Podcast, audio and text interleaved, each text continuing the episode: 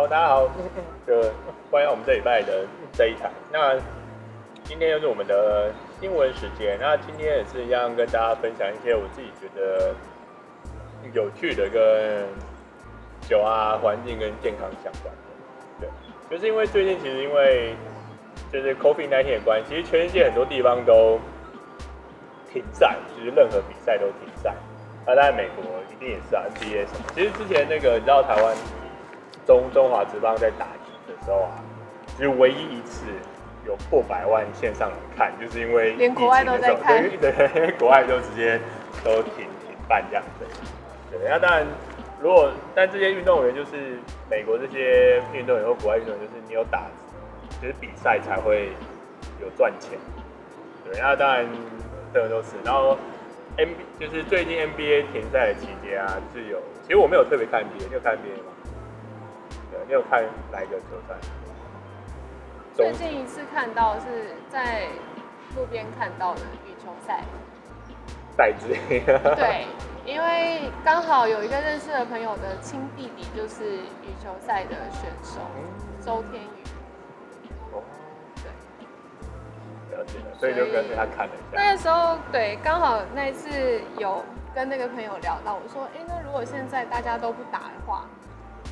运动选手就要永无止境的一直练下去？对啊，他就只能一直练，不然的话他不能纯粹放假。对啊，然后那时候就刚好也看到戴资颖在比赛，就觉得哇，似乎这些都还蛮令人感到惊喜的。可是因为就像你说，就是。会有大家都是，就是台其实台湾也可以再继续比赛啊，那有比赛就有冲劲啊，因为有练习有比赛就可以赚钱。那如果没有赚钱的怎么办？那当然就是在刚提到，就美国都禁赛，那 NBA 期间就是就是还是有一些可能比较有生意头脑的人，他们就开始在想说，就是哎、我这段时间就不能干嘛？那练习的期间以外，可不可以思考做一些其他的投资或者副业？对，那所以其实，在 NBA 从三月中开始停赛到现在，还有一个叫那个呃拓荒者，但我也不知道知道在哪里。反正拓荒者球队里面有一个是 CJ McCollum，他就是在停赛期间，除了练习之外，然后他居然还就是投资做了自己的葡萄酒品牌，然后就就是卖酒，然后他哎他今年才二十八岁而已。然后他就说，他就是推了一个叫做 Macallan Heretic Ninety One 品牌，这算是，这应该就算限量的吧，限时限量。他他没有，他只是说他就是真的开这个品牌，所以就是会一直持续在卖的。但是这段时间卖出去的酒，应该会比他之后卖出去的酒还要珍贵吧？因呃可可能可能可能，那那当然对，就是就是。我觉得这算是有趣啊，就像我们可能之前有跟大家聊过，就是说我有说，因为就是 COVID-19 的关系，其实国际航运有一段时间是停摆，那所以我之前有时候去一些酒吧或什么，那他可能进一些欧洲的酒，然后就是因为停摆，所以他的酒就不能够进。那他，但其实内需市场是可以再开拓，那但是就当然就是看你要怎么开拓，那当然就是 Macallan 它开拓的是一个。中阶价位啊，还是说大概可能十就是十块钱起跳，十块钱美金起跳，然后的酒。那其实三百块在台湾的话，对，大家会觉得 OK。但是其实三百块在美国三百块酒，然后你到台湾，然后有一些税金或干嘛，它其实可能就至少要六百块。然后五六百块，我觉得可以接受，但是因为我目前还没有找到说到底台湾有谁要进他的酒，对对对对，那所以就是目前看他说，呃，Macallan 他本季赛有六十二场出赛，但是我不知道他的本季是说应该是从去年到今年三月的这一季这样子，然后总共每次出场二十二点五分，四点一个板篮板，然后四点三助攻的成绩。然后命中率四十五点三，外线命中率三十八，那罚球率百分之七十五，应该算 OK 吧？反正反正我自己是有稍微在就是网络上查了一下说，就是哎他的那个 Michael Heretic Ninety One 的酒到底是怎么样？那好像他是开始进行啦，那但是但但是我是没有看到可以开始购买。它的瓶身设计其实也算不错，那它的那个 slogan 是 I see wine as part of my journey. I'm just fascinated by it. 对，就是。对，其实我我个人是觉得，就是说了等于没有说啊，因为大部分大大部分，我觉得会喝酒的人都会大概会讲，就是我觉得酒是我生命的一部分啊，那我觉得还蛮有趣的这样子。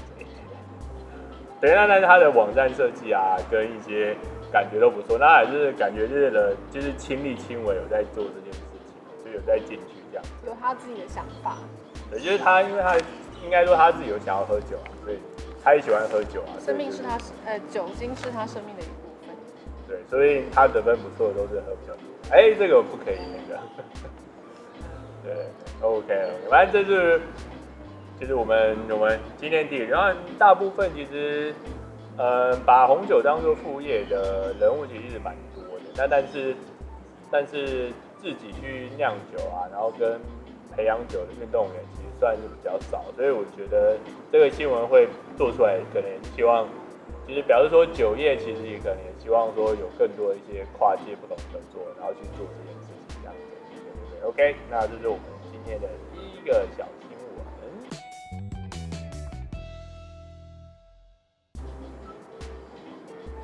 好，那第二个新闻，第二个新闻其实也跟红酒有关系啊，那是就是 Health and Hope。的报道，那就是它的标题就是红酒降血脂还能丰富肠胃菌，还是配音乐喝的话就是幸福感翻倍。但我们今天没有红酒，今天只有 rum 跟 whisky。对，好，没关系，那就是就是在比利时布鲁塞尔自由大学，那他们有做了一组的研究，那就是分成就是三列三类别，就是一个是第一组的话就是喝没有标签的酒，那他也不。不听音乐，就有点算是可能我们去酒吧，然后点了就是一个 house wine，然后那个酒吧也不放音乐，然后自己一个人这样子，听听蝉鸣鸟叫声，是不是？对对，跟我们现在这样子一样的。然后第二组的话就是，你可以知道那个酒的标签，就是你可以看到哎、这个酒的标签，然后所以可以知道这个酒的一些资讯，但是你也不听音乐，对对对，那这个有点。比较偏可能算品酒会啊，因为品酒会可能就都会是这样，就是他会跟你，他会跟你讲，所以我们今天喝什么酒，然后我们酒标上面是写什么，而且你从酒标上面就可以知道说它的一些资讯或者什么，对对对。那这个为前提，然后之后你就是喝酒，但是没有音乐，对，那就这样的话会可能，我会觉得算跟酒的连接度比较大，因为你就是会知道酒，然后就会喝这个酒的状态这样子。然后最后一个就是我也知道酒的资讯。然后我就再放了一些专门为这款酒所写的歌曲，就是其实这个我还蛮有兴趣的，但我还没有特别找到他的论文，所以我不知道说他找的酒跟他找的音乐，因为特别为了酒找写的音乐，你有听过的？跟酒有关的音乐，有带歌词的那一种，这样的，有吗？有吗？很不是我们这个年代的歌，啊，没有吗？你可以讲啊，有什么？就跟他谈不一波。等下，就刚刚谈没有，他他又没有，他又没有写，他没有写。哦，啊，那还有就是什么九月九的酒啊，那是我爸的神曲。怎么唱？九月九的酒怎么唱？九月九的酒，我还真不会唱哎，欸，可是脑袋就是有那个旋律。旋旋律是这样。因为我生日刚好就是九月九。真的，好啊，然后然后我爸又很会唱，所以他每次生日都会唱这个。他不会唱歌给我听，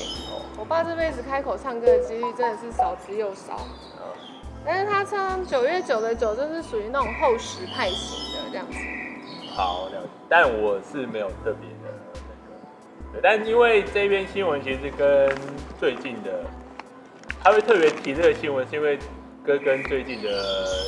亚洲一位歌手。有关系，那这个最后再跟大家。Mojito。好啦，你现在已经破梗了，好 OK，反正对对对。也没有指示我，我就是一个老派的灵魂，然后你还要逼我讲一下最新时事，我怎么可能跟得上你的节奏呢？但是你有跟上啊，你不是讲 Mojito？我跟你讲，Mojito 豆真的是红到一种，就是现在连什么葡萄牙、西班牙、法语什么什么什么话都翻译出来唱，我都觉得那些人超强。反正对，Anyway 就是他就是在扣那个之前那个最近那种 Motivo 这首歌，所以他就在聊这个。然后因为这个研究其实二零一六年的啦，对啊，所以他特别再回来讨论。那其实。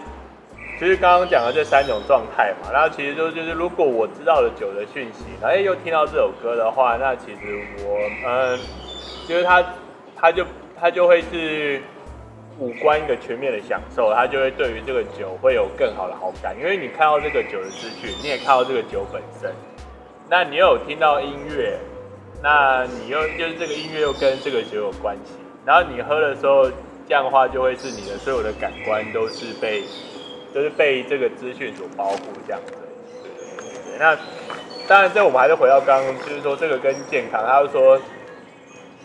就是但这边前面有提到哦，就是红酒可以丰富你的肠道益生菌。那我们大大部分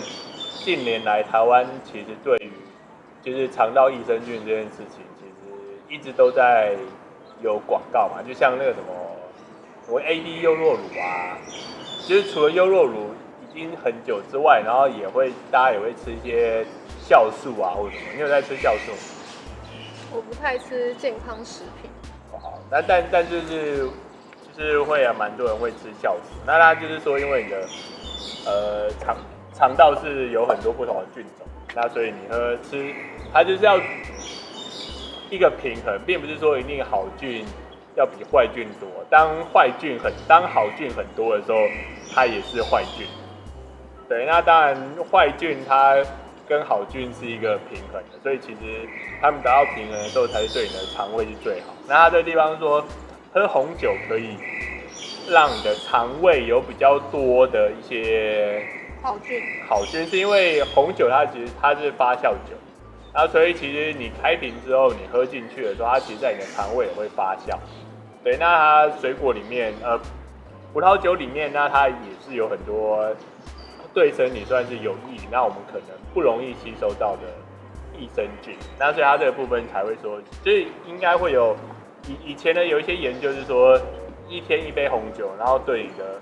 心血管心血管是好的，就让你对你的心脏病是好的。那是因为的阴谋啊，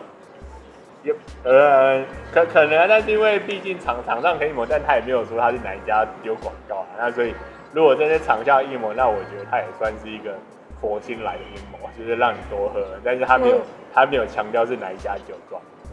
也就是几年前的时候，大家就会说是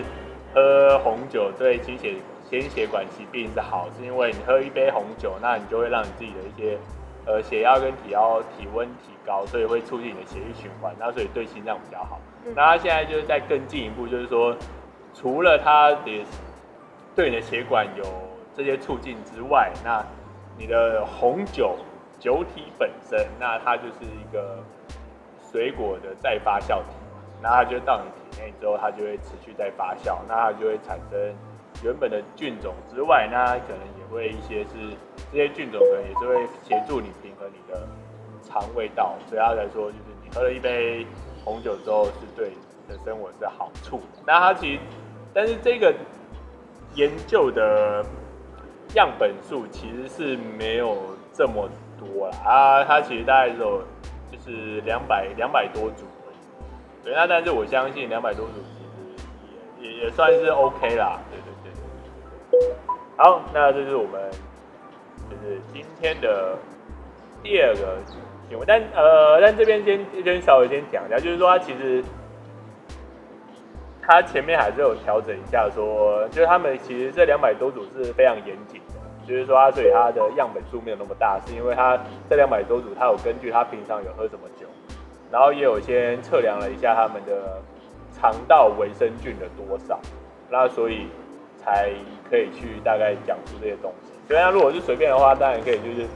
随便路上找个一就是一两万人，然后大家喝一杯，然后就去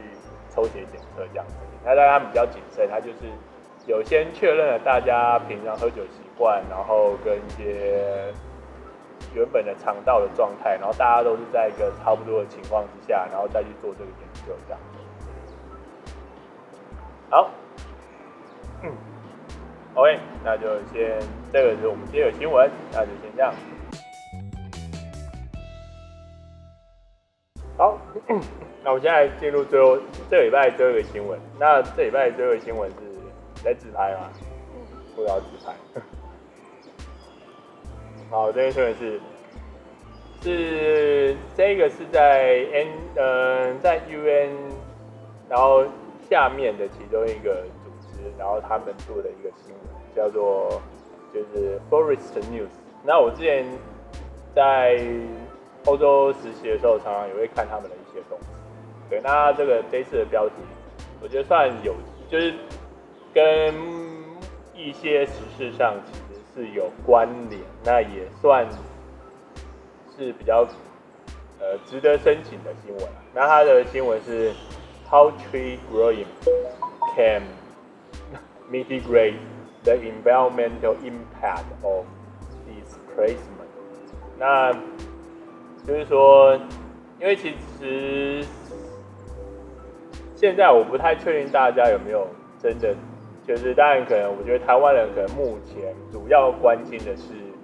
八月多的一些在高雄即将发生的一些事情。那当然除了这个之外，其实现在呃台湾算是运气好，就是说其实在。欧洲不太确定大家有没有知道，就是说可能之前德国啊，或是土耳其啊，那有被爆出了一些新闻，就是说他们在对于收留一些非洲的难民的事情。那其实亚洲其实也有难民，其实是从缅甸的。那这个可能大家有机会可以去听那个那个百灵果，好吧？他们有之前有聊过，有聊过这个类似。是，呃，缅甸的缅缅甸的那个这些难民的这些故事，那其实这个其实是真的蛮特别的。那当然，我目前这个新闻讨论，它不讨论到是非洲的非洲的新闻，那其实是一个麦卡龙的一项新举措，然后他是在在解决一些难民社区对于木材的一些废的需求。对啊，就刚刚这新闻，就是木树木生长如何减轻，就是流离失所的这些难民们，然后所对于环境的影响。就是麦卡龙，麦这边先前面快速讲，就是麦卡龙，二零一二年末，就是中非那时候中非共和国发生了内战，那有成千上万的人，他们就逃离，他们就是逃离了麦卡龙，那总共有。六十一个国，六十一万的难民，那跑到了刚果民主共和国。那根据联合国难民署，就是 UNHCR，那他说，就是哎啊不好意思啊，他是说，就是中非共和国发生了发生了内战，然后麦卡龙麦卡龙跟跟刚果共和国他们有。就是有收离这些难民，那所以大家说警示，然后他这个研究这个新闻是在麦卡龙上面，就是麦卡龙就是总共有收有收收纳了二十九万二十九万名的中非难民，那总共就是是在收容中非共和国内战难民里面数量最多的，那但是他们。但是他们其实的资源量又没有这么多。那他这里面的新闻就是说，他这个国家当然利益两善，他们希望可以保护这些中非共和国战乱的难民。那但是某种程度上就跟我回呼应我们这个里面的这个开头，就是说，哎，他放他们地方一定是可以有一些空间啊，然后又不会影响到他们生计的一个地方，对吧？那。那但是他就把他们放在了一个叫做就是 Garros Bulai 的一个地方，它是在就是格麦隆的一个森林跟热带输树草原区的一个过渡区。就是你的有时候大家看那个电影的时候，不是有看到就是草原，然后延伸延伸，然后突然就看到森林，就是就是它就是中间这个带这样子，然后让他们可以住在那边。那但是他们。他们也是需要一些，虽然说中非是还是很热啊，不会不会可能出现我们一些低于十几度的冷的地方，那但是他们可能还是会需要用柴火去做一些煮饭啊、烹饪的一些事情，那所以或者是驱赶蚊虫啊什么，那所以他们还是会需要用到用到这些能源，那他们。除了，因为他就已经是一个难民人嘛，所以我大部，而且又是在非洲，我没有说非洲的国家的基础建设不好，那但是说对他们来说，可能自然的地方就已经是自然的地方，那他要额外再做一些能源牵制过去，然后但他又不确定后这个地方会被开发的情况之下，那他当然就是不会把这些线路牵过去嘛，那他当然就只可以说就是。提供一些自然的能源去让他们去使用，这样子。对，那从因为我们刚刚有讲嘛，它其实是二零一二年，那今年二零二零年，那所以他们其实内战还持续，然后这些难民还是住在这些地方，所以大概其实第一年比较甩，那至少从二零一三年到今年，那这样就已经持续了二持续了七年的过度开发。那居住当地的人，那就当你过度开发了一个地方之后，不管是树木，就是大家可能会觉得树木减少这件事情，好像跟土石开发过度，或者是一些蓝莓过度比起来，好像对于影响没有那么多。那其实是并不是，就是说，先最简单的来说好了，就假设我今天刚开始在那边盖，那我旁边就是森林。那我可能就是捡一些树枝回来，我就已经可以生活。可是如果今天就是刚刚讲二十九万人，二十九万人就是以前如果只有二十九个人在那地方，他可能不用砍树，他就捡树枝就可以。但现在二十九万个人，那表示说他就是势必二十九万个人每天我不知道用到多少的木，但是他就可能就是砍掉一片。那九年之后，他就说他们现在。的任何的一个在那个地方难民的人，他们必须还要走八公里才可以找到一棵可以砍的树。对，那表示说他们已经砍了，开发了，就是说他们原本就是住在森林旁边哦，那他们现在觉得说他已经砍了八公里远的这些树哦。我嗯，就等于说是八公里为半径。那八公里为直径，那所以就是四公里为半径，然后所以就是方圆百里之内已经没树砍了。没有，还没有到百里，还没有到百里，还没有到保里，差差不多，差不多是差不多是三四十公里平方范围的树木都是被他们砍掉。对，这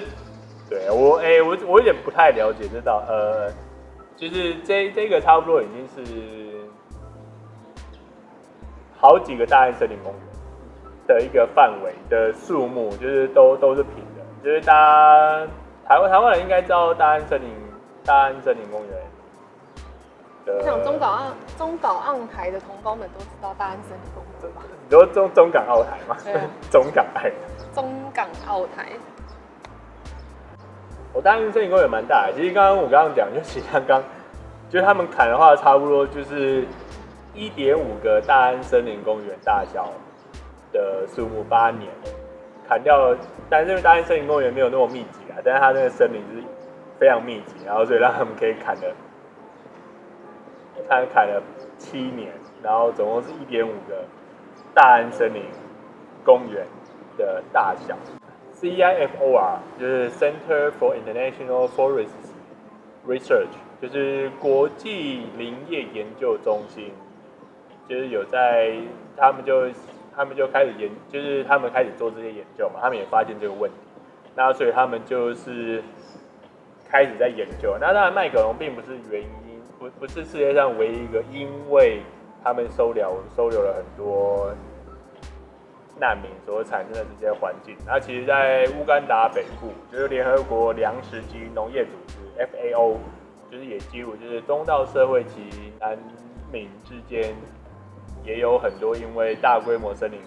砍伐嘛，就是说假假设我就是如果像刚刚讲好了，他一直砍，一直砍，一直砍，就是麦凯龙他那边难民一直砍好八公里，他们觉得 OK，我也走。那如果假设他们到十公里之后，就连到了另外一个国家的边境，那他们可以继续砍嘛？没办法嘛，因为如果他们砍下去的话，那就会是一个，就会是一个国家之间的自然资源的竞争，然后就产生另外的冲突，对、啊？那就像南苏丹啊、肯尼亚、尼泊尔啊，其实也有观察到类似这样的情况，就是因为大大就是他们，就是他们当然很感谢这些国家收留他，那但是这个国家也没有那么多资源的时候，那他们就是就要来靠。森林来取暖，来做来做饭，来做庇护。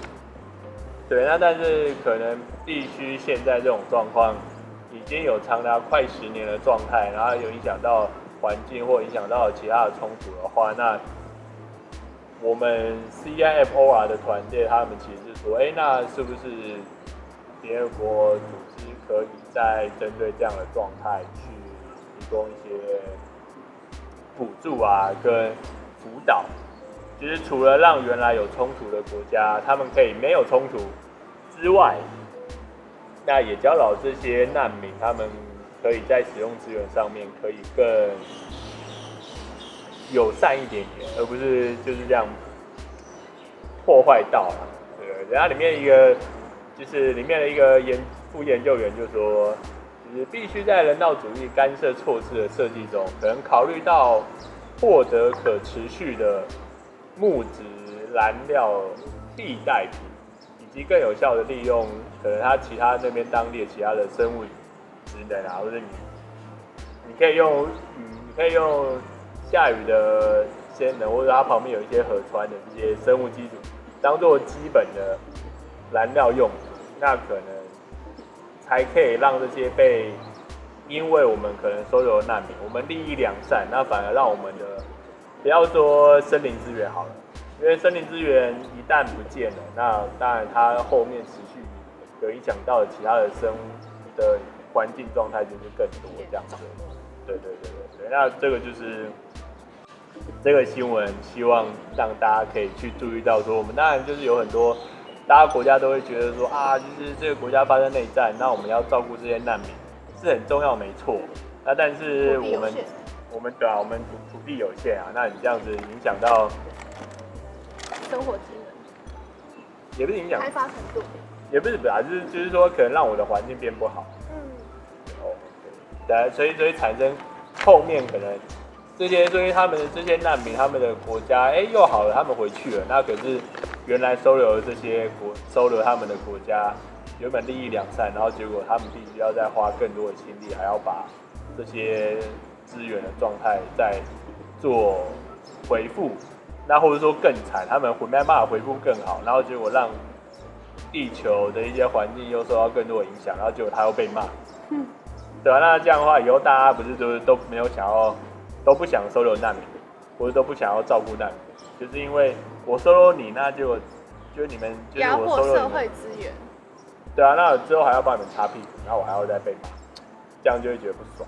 所以那些人道主义的人，就是没有考量到现实社会条件。算算是啊，因为也是刚好现在才发现有这个问题，那所以可能之后大家对这些状状态，可能就会更思考这样子。OK，好，那我们今天。就是我们这个礼拜的一些我觉得有趣的新闻，那就先到这边了。好，那大家就下礼拜见，拜拜。拜。